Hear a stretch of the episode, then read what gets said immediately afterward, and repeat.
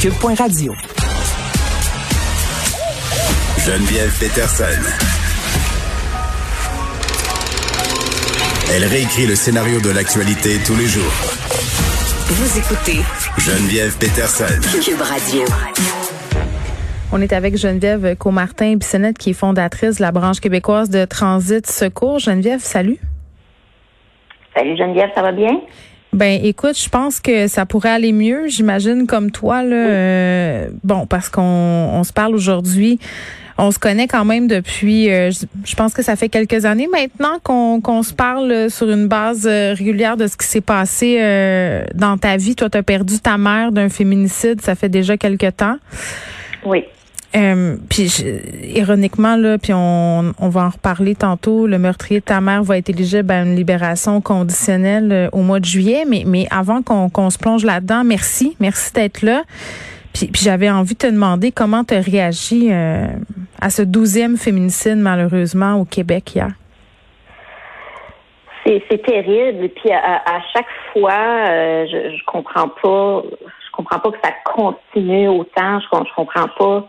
J'ai l'impression que a rien qu'on fait en ce moment qui est suffisant pour enrayer ce problème-là.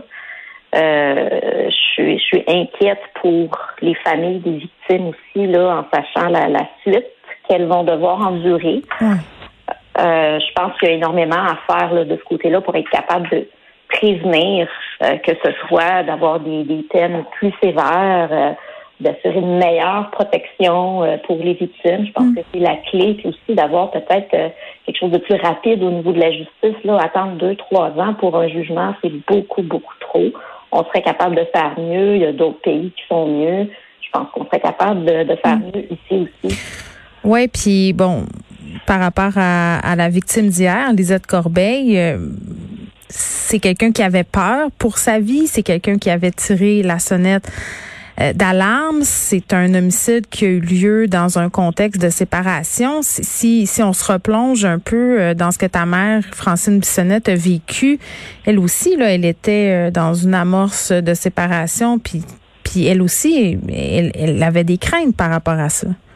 Ah oui, absolument. Puis ça faisait longtemps qu'elle avait des craintes, surtout du, du contrôle coercitif euh, qu'elle vivait. Tu veux dire quoi? Euh, elle avait euh, c'était du contrôle, euh, donc elle n'avait pas le droit de, de, de sortir seule, elle avait pas le droit d'aller voir sa famille sans lui, euh, elle avait pas le droit d'avoir des, des amis masculins sur Facebook, même même sa propre famille, donc c'était quand même très très euh, c'était très très limité, était très surveillé, Oui. des appels constants. euh, la, la suivre à son travail euh, pendant qu'elle fait du magasinage. euh, C'était c'était vraiment euh, Tu très m'avais- intrusif. Tu m'avais dit aussi euh, qu'à un certain moment, ta mère avait plus le droit de passer devant ses fenêtres de maison si les rideaux étaient pas fermés. Oui, oui, absolument, parce que, mon Dieu, si quelqu'un euh, pouvait la voir, euh, c'était terrible. là. C'était de la jalousie à ce point-là. là. Oui, exactement, exactement. Bon, puis elle, elle, elle avait peur de qu'est-ce qui allait se passer si elle laissait cet homme-là, mais, mais toi aussi, tu étais inquiète euh, pour ta mère, là, pour, sa- pour sa vie. Oui, c'est sûr. Puis on, on est dans une position très difficile euh, quand on est une, une- une proche euh, de victime de violence conjugale, c'est qu'on Oui. ne sait pas quoi faire.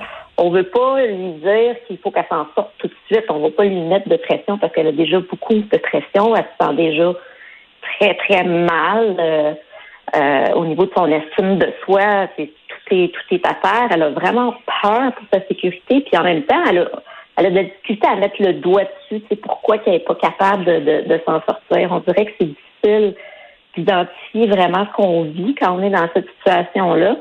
Donc, il faut faire un peu attention de ne pas mettre de la pression, mais en même temps, il faut être là. Puis à la fois, c'est extrêmement épuisant de voir quelqu'un qu'on aime constamment vivre ces choses-là puis ne pas s'en sortir. On aurait le goût d'aller la chercher puis la sortir de force, Ouais. mais on ne peut pas faire ça, malheureusement. Puis dans quel contexte euh, elle est décédée, ta mère? Je veux pas te faire rentrer trop dans, dans les détails, là, mais le, le soir où ça s'est passé? Oui, dans le fond, le, le soir où ça s'est passé, euh, ils étaient en discussion pour la vente de la maison. Euh, donc, euh, moi, la veille, euh, j'avais parlé avec ma mère. Elle me disait que là, elle en avait assez, qu'elle voulait s'en sortir, qu'elle voulait rester célibataire parce que c'était assez pour elle, puis qu'on s'achèterait une maison, est-ce qu'elle vivrait avec nous, moi puis ma fille. Hmm. Puis elle était très très tendue là, puis on s'est on s'est quitté pas longtemps après, puis moi j'ai j'ai pas pu lui reparler là jusqu'à temps que que ça arrive, mais je sais qu'elle était avec des amis le soir euh, du meurtre, puis euh, il y avait euh, une, discussion par rapport à la maison, par rapport au prix de vente de la maison, par rapport au fait que bon, lui prenait des décisions unilatérales par rapport à ça. Puis par la suite, ils sont retournés à la maison, puis plus tard, bon, on sait ce qui est arrivé là. donc je sais pas, est-ce que c'est parce qu'elle lui a dit que c'était fini, qu'elle partait? c'est très très difficile de savoir qu'est-ce qui s'est passé à ce moment-là. La seule personne euh, qui était présente à ce moment-là, c'est lui. Puis bon, évidemment, sa parole, euh, c'est pas, euh, je peux, je peux pas dire que je le crois. Hmm.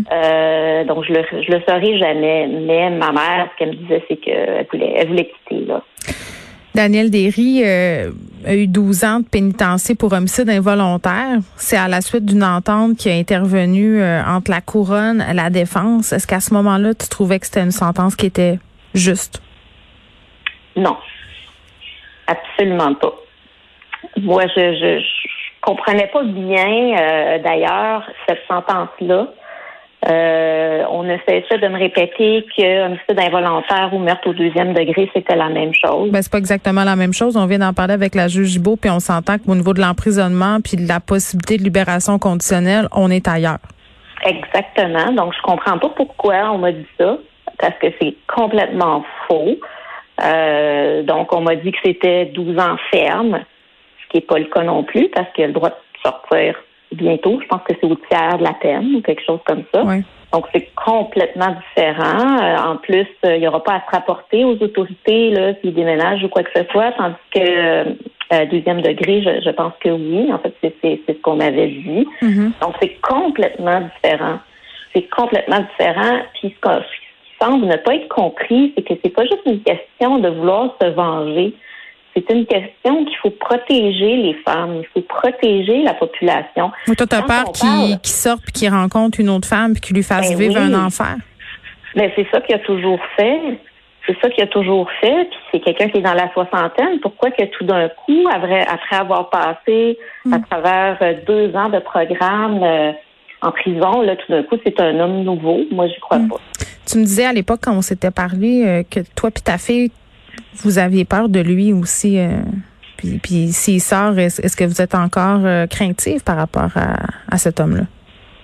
Ben c'est certain, parce que moi je pense qu'il ne faut pas euh, mettre de côté toutes les éventualités qui pourraient se produire. Là, la vie, c'est, extrêmement important. Puis c'est pas le temps de réagir une fois qu'une vie a été enlevée. Il faut agir en prévention. Je pense que c'est une responsabilité. Oui selon moi, qu'elle devrait avoir le système de justice de protéger les gens. Puis c'est carrément un fail euh, de ce côté-là pour moi. Oui, puis d'impliquer peut-être aussi les victimes dans le processus parce que, bon, euh, je voulais qu'on se parle suite au, 12e féminicide, mais, mais surtout par rapport à la publication Facebook que tu as faite sur cette possible libération conditionnelle. Euh, bon, l'audition va se tenir le 7 juillet. Ça fait à peine cinq ans que Daniel Derry est en prison. En fait, ça fait cinq ans le 5 juin. Puis toi, tu, tu voulais dénoncer l'opacité du système de libération conditionnelle parce que tu, tu tu soulignais en fait que, ben, toi, il n'y a rien qui dit la raison pour laquelle tout d'un coup on pense qu'il serait éligible à la libération conditionnelle. Tu vas être là, là, tu vas y aller. Oui, absolument, je vais être là. J'ai fait une déclaration de la victime aussi, qui est extrêmement épuisant parce ah qu'il faut vraiment se replonger dans tout ça. Euh, mais oui, c'est certain que je vais être présente en espérant que ça puisse aider à influencer la décision. Mais non, moi, j'ai aucune assurance qu'il y a vraiment quelque chose qui a changé. Puis je ne sais pas non plus ce qui a été fait exactement. Pour que ça change, on nous envoie un rapport d'étape de plan correctionnel, mais c'est très, très haut niveau. Puis on ne veut pas nous donner de détails. Quand on demande des détails, on nous dit que c'est confidentiel, que ces informations-là ne peuvent pas être partagées. Puis c'est pourtant très pertinent. Là, moi, quand on me dit que son potentiel de réinsertion sociale est maintenant élevé soudainement, ben j'aimerais bien savoir pourquoi on en est rendu là aujourd'hui. Oui. Puis bon, eh, dans le cas de ta mère, euh, dans le cas de Lisette Corbeil et dans bien des féminicides euh, qui ont défrayé la manchette cette année, c'était dans des contextes de séparation. Puis Manon Monastès, euh, la directrice de la Fédération des maisons d'hébergement, disait il faut faire attention quand les couples où il y a de la violence conjugale se séparent, c'est une période où les femmes sont excessivement à risque. Puis, tu sais, les victimes de violence conjugale disent souvent, ben, ben c'est une période aussi de grande incertitude. On, ne sait pas trop où aller, on sait pas trop quoi faire. Puis toi, euh, tu directrice euh, de Transit Secours. Qu'est-ce que vous faites?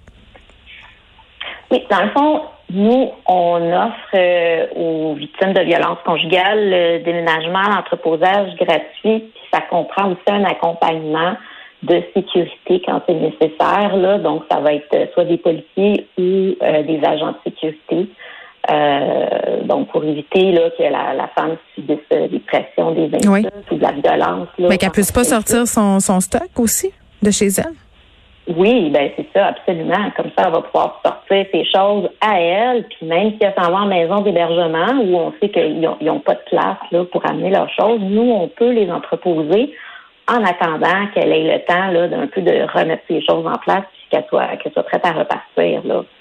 Oui, parce que ça a l'air d'un petit détail, le déménagement, mais il y a des femmes que ça freine. Et, pour cette raison-là, elles restent prisonnières d'une situation qui peut avoir une fin, comme on l'a vu hier, là, qui peut se terminer en homicide.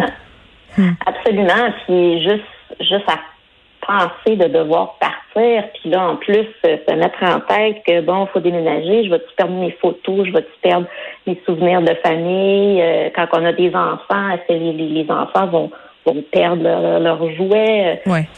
C'est énormément, énormément d'inquiétudes, puis nous, dans le fond, notre notre désir, c'est hmm. d'enlever ces inquiétudes-là. Au moins, nous, on s'occupe de la logistique, on, on gère cette partie-là. En terminant, euh, Geneviève, tu me disais tantôt euh, qu'il y avait pas assez de choses qui étaient faites en ce moment euh, pour les pour les, les familles des, des, des, gens qui restent puis pas assez de choses qui se font pour contrer aider à ce que les féminicides ça se produise plus il y a des investissements majeurs là qui ont été faits euh, par rapport au gouvernement là. ils ont injecté des millions de dollars euh, pour les maisons d'hébergement même pour des thérapies pour les hommes violents on sent vraiment qu'il y a une volonté de régler le problème d'une façon que je qualifierais de 360 degrés mais toi comme comme proche d'une victime comme femme qui a vécu tout ça, qu'est-ce que tu souhaiterais voir mis en place? Moi, je pense que je pense que le gouvernement provincial en ce moment euh, en fait énormément. Oui. Je trouve qu'il y a un problème au niveau des lois, au niveau de comment ça se passe euh, à la, justice, au niveau du délai, au niveau de comment les, les, victimes sont traitées. Euh, je pense que c'est hyper important pour les victimes de savoir que si elles vont dénoncer, elles vont être protégées tout de suite. Oui, parce que on, l'a vu là dans le cas euh, de Lisette Corbeil, même si elle avait été à la police, puis c'est le cas aussi euh, Daphné Huard Boudreau là qui a été assassinée euh, par son, son son ancien chum. Elle avait été à la police. Euh, c'est le moment où on va à la police, puis le reste où il y a une espèce de no man's land. C'est c'est ce moment-là qu'il faudrait sécuriser, non? Exactement, parce qu'on a beau dire d'aller porter plainte mais c'est pas suffisant d'aller porter plainte. Euh, si tu portes plainte, puis après quoi, tu reviens chez toi, lui, il est libéré, euh, il se fait juste dire de, de, de pas te contacter, mais il peut le faire quand même parce que personne ne surveille. C'est pas suffisant quand on parle d'une vie qui est en jeu. On n'en fait pas assez. Oui, bon, effectivement, on n'en fait pas assez. Puis à un moment donné, il faudrait peut-être regarder aussi l'indice de dangerosité, là, à quel moment on l'évalue. Peut-être que ça devrait être plus tôt dans le processus. Euh, Geneviève Comartin, merci qui est fondatrice euh, de la branche québécoise de Transit Secours. Pour vrai, nos pensées euh, vont être avec toi pour le 7 juillet. Bonne chance. Merci beaucoup, Geneviève. Bye bye.